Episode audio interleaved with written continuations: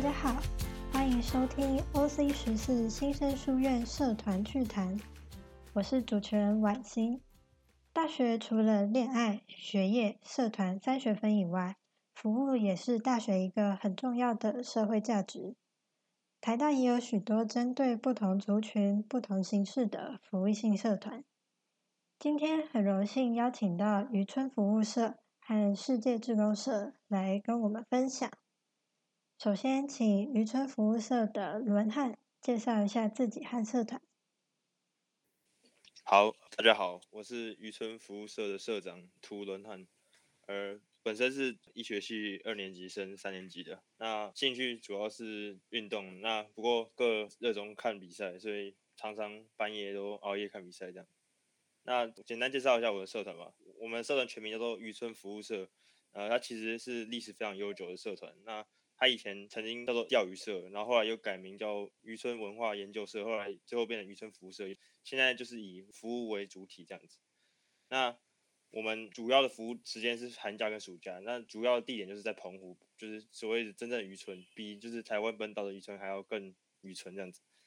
我们寒假会在吉贝服务，那暑假会在七美，就是两个都是澎湖的离岛，不仅是台湾离岛，而而且是离岛离岛，所以其实非常偏远的地方，所以。也算是一个就是偏向中的偏向吧。我们服务的项目有很多种，那我在后面分享故事，再一一介绍这样子。谢谢。谢谢。再来想请世界之光社的哲瑞做一下自我介绍。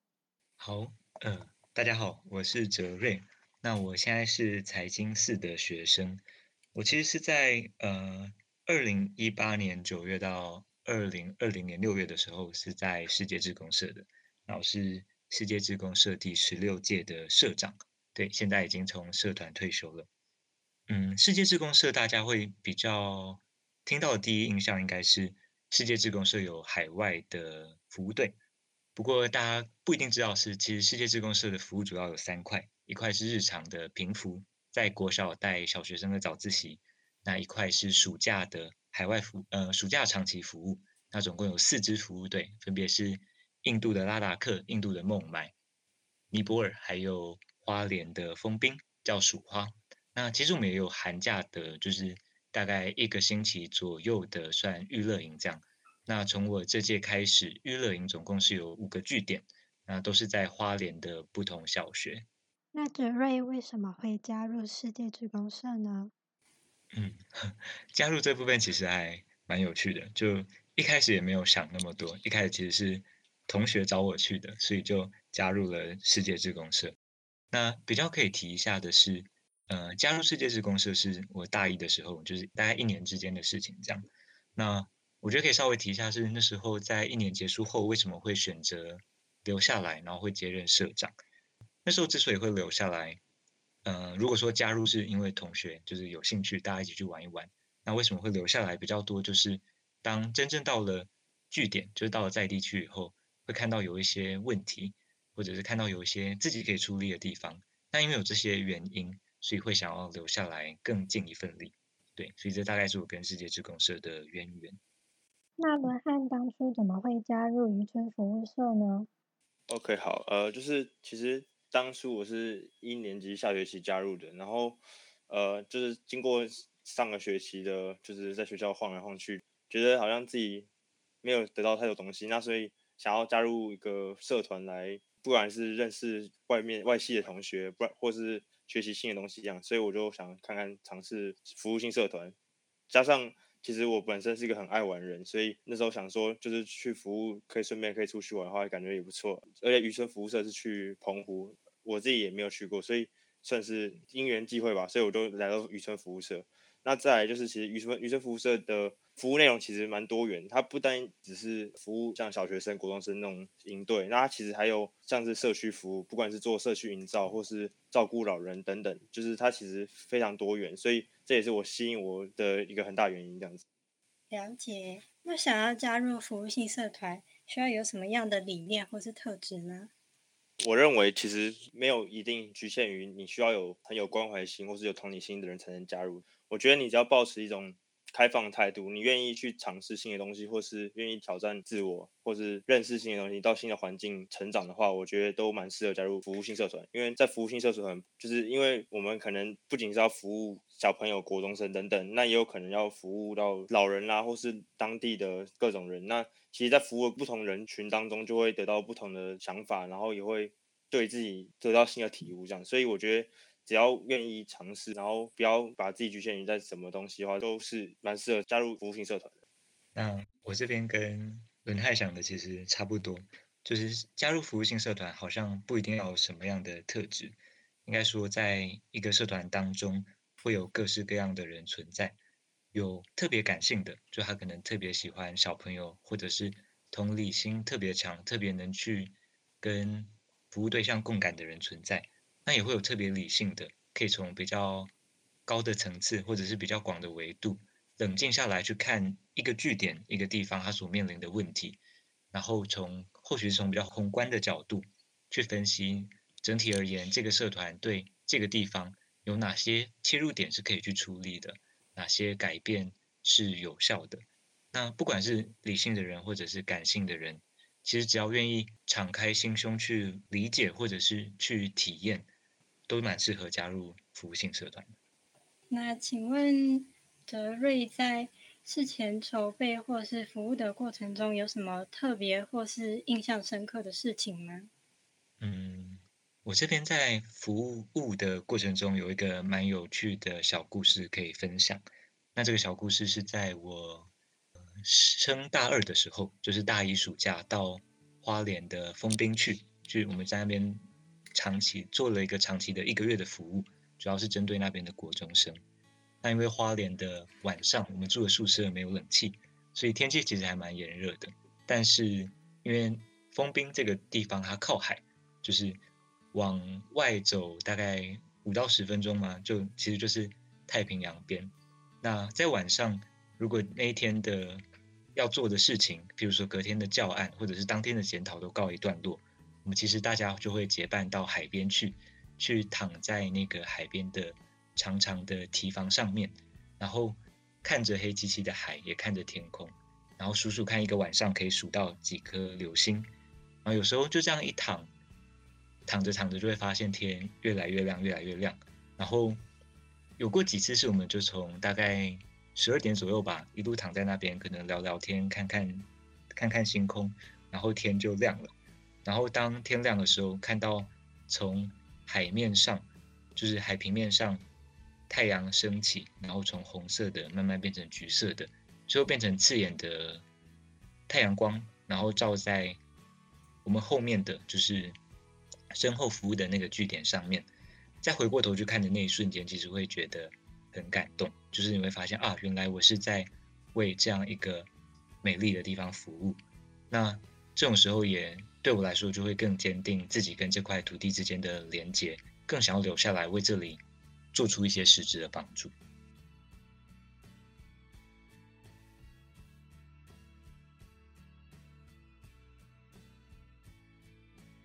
呃，其实我们在像我去年暑假是在澎湖七美服务，那我们我们暑假去通常都是两到三个礼拜的长期的服务队，所以其实。在一个岛上可以体会到非常多东西，所以也很多印象深刻的地方。那其中有一个活动就是我们会上渔船去，就是跟着船长去到海上钓鱼。其实这是非常难得的经验，因为我相信像我是都市人，基本上完全没有这种经验过。那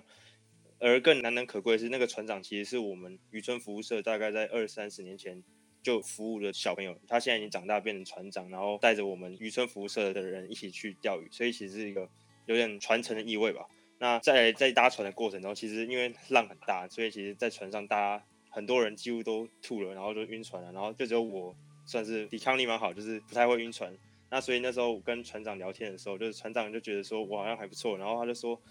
你这么不会晕船，其实蛮适合去钓鱼，就是还是蛮适合来像当船长这样钓鱼，就不需要再读书了。我觉得听了就是蛮。就是觉得蛮有趣，因为其实这种生活其实跟我们平常过的是非常不一样。那能体会到那种生活其实非常有趣。那再来就是还有其他小故事。第二个小故事就是，其实我们在澎湖七美是住在他们一个当地的国中，就是就唯一国中叫七美国中。那我们在那边虽然国中小营队只有大概前面一个礼拜左右，但是等到那一个礼拜之后，我们跟他们当地人国中国小生已经有一一定感情了，基本上每天都会跟他们相处。那他们还会带我们玩平常没有玩过的项目，像是我相信主持人或是其他人应该没有听过滚球或是木球这两个运动项目啊。就我那时候也不知道，就那时候看到他们在玩，我就想着哇，好有趣，跟他们玩就很开心。那再来就是我们在那边其实晚上洗澡是洗冷水，而且每个人就十分钟。一开始觉得哦怎么会这样？那后来每天这样洗反而会习惯，而且每天闻那个在海岛上闻那个海味，其实回到家后反而没有闻到那味道不习惯这样。所以其实在那边是一个蛮好的回忆这样。在服务的过程中，除了突破视野，还能增加人与人之间的连接和情谊。最后想请伦汉为我们总结。在社团中获得的成长，还有想要对新生说的话。OK，好，那我以两方面为，说以新生，就是以我当初社员方面，以及当干部以后的新的体悟，这样。就当初第一年参加服务队的时候，比较以玩乐心态吧，就是没有特别非常深入到当地，就是不管是文化层面或是服务层面这样。就那时候只是想要认识当地，然后跟当地人交流感情这样，然后也跟大家混得不错。那但是一开始我是因为我是都市人，所以我那时候去偏乡，就是想象大概就是啊，就是一个非常偏僻的地方，可能教育资源不平均啊，那或是有隔代教养等等问题，所以那时候就只是大概以平常书面就是新闻上看到的那些资讯来面对。然后，但是到了当地服务过程的时候，那时候跟当地的人相处啊，就发现他们其实虽然教育资源不平均啊，或是有各种问题，但是他们其实还是天性非常开朗啊，然后非常天真，所以我觉得。我们过去可能就是以一个朋友的角度，不一定是以一个那种服务队可能会有那种服务的人员以及服务对象那种隔阂，但是其实我们过去是反而是一种以朋友角度过去。就跟他们真的非常好，然后而且渔村服务社就是在当地已经深耕三十几年，所以不仅是有口碑，而且是这种招牌的感觉。像我们那时候去店家吃饭，他们可能就会打折，就是因为就看到我们是渔村服务社，就这样。所以那时候深深感觉到，就是我们其实跟他们感情非常好。那之后就是因为有种种感动，所以才接下来当干部。那当然干部其实就是需要准备东西更多，而且还需要提前探勘。那在跟当地人更多的交流后，就会发现更多问题。那其实。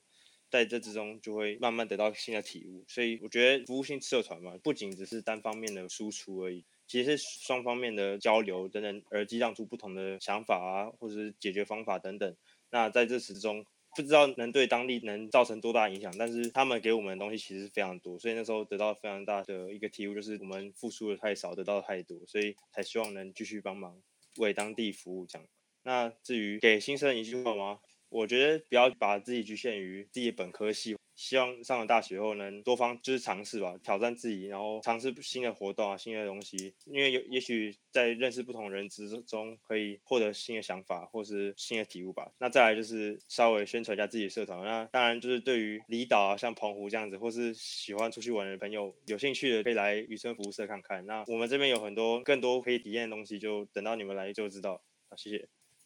谢谢。那也想请泽瑞为我们总结。好，嗯，先从呃回馈跟收获的部分开始讲好了。我想就是，呃，就是每个人抱持着不同的期待进到这个社团，那或许会因为自身状况不同，又或许在过程中接触到不同的面向，所以也会带走不太一样的东西。有的人可能他是在与人或者是与土地与据点接触的过程当中。他自身收获了一些新的想法，有所启迪与成长。那也有的人，他或许是在从比较宏观的角度，想要尝试去解决问题的过程当中，他对于现实世界是怎么样有了更深的认识，也对于怎么样去协助整个地方的发展，有了一些比较深层的想法。那我想，不管是抱着怎么样的期待进到这个社团，又带走了什么样的收获，蛮可以肯定的是，只要付出的时间进来，一定不会是两手空空的离开，或多或少，不管是实质的硬实力的成长，或者是软实力的成长，又或者是心态跟思想上面的开阔，一定会有收获。嗯，这是可以跟大家保证的。那至于给新生的话，嗯，其实跟刚才蛮像的，就是呃，只是把自贡社抽换成大学，就进到大学这个地方，不太确定大家最初带着什么样的想象或目标。也许有的人有很具体的目标，也许有的人还没有什么目标。那如果就是以一个大四，对，剩最后一年的人来说，蛮建议大家可以在一开始想好，就是决定好自己大概花多少的时间在探索，就是帮自己设好几个算是里程碑吗？然后来配置怎么样在大学的这一趟旅程中，最充分的去收获自己想收获的东西，大概是这样。那如果对于刚才的分享有一些疑问，或者是对于世界之公社有兴趣想要进一步了解的，那都欢迎大家从 Facebook 搜寻台大世界之公社，然后可以私讯粉砖，或者是浏览上面的贴文，应该都会有进一步的收获。谢谢。服务是大学学习很重要的一环，无论你希望为社会贡献一份心力，或者想要获得成长和突破，都欢迎加入相关的服务社团。感谢伦汉和哲瑞的分享，我是婉欣，谢谢大家。